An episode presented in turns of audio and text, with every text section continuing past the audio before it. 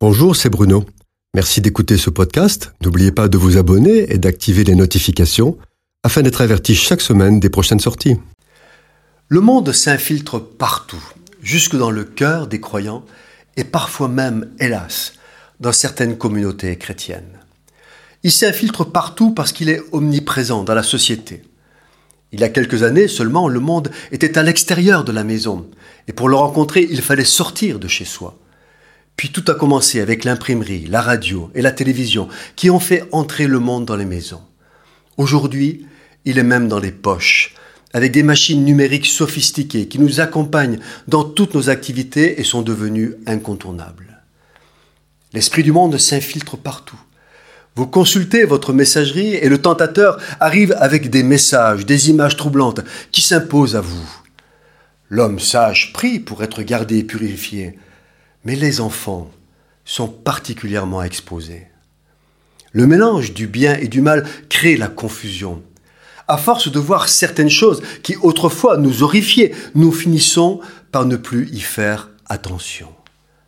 À force de les tolérer, souvent pour d'excellentes raisons, nous finissons par nous y habituer. Elles deviennent familières, elles ne sont plus un danger, on baisse la garde, le monde est gagné, le diable peut passer à autre chose. Voilà comment année après année, il progresse, gagnant du terrain de génération en génération. Par la foi en Jésus, nous sommes nés de nouveau, une nouvelle créature et non une transformation de l'ancienne. Notre responsabilité est de ne pas souiller cette nouvelle création par la culture du monde, ses manières de penser et de faire, parce qu'en le faisant, nous créons un mélange abominable aux yeux de Dieu. Le monde ne doit avoir aucune place en nous-mêmes. Si Jésus n'a pas voulu que nous soyons retirés du monde, alors comment faire pour ne pas être séduits? Il faut remplir le nouvel homme par la culture biblique et la connaissance de Dieu et ne pas laisser de place vide. Si je ne suis pas rempli de la parole de Dieu, de la pensée de Dieu, de louange, alors la place laissée vide est envahie par la culture du monde. Avec Dieu, il n'y a pas de demi-mesure. Il n'est pas possible d'être chrétien le dimanche et dans les plaisirs du monde le reste du temps. Vous allez dire, nous avons des obligations professionnelles et familiales auxquelles nous ne pouvons nous soustraire. Et puis nous avons besoin de repos et des moments de détente. Cela est légitime, dans la mesure où ce que nous faisons n'est pas condamné par la parole de Dieu.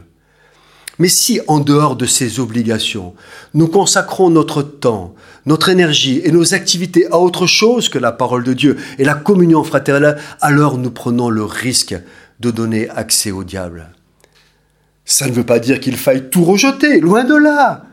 Mais Dieu veut être en tout le premier. C'est ce que Dieu appelle la consécration du serviteur. C'est cela que Dieu attend de nous, c'est ce qui nous bénit et nous permet d'accéder aux promesses de paix, de joie qu'il nous donne et de réussir dans toutes nos entreprises. Cette chronique a été produite par Bruno Oldani et Jacques Cudeville.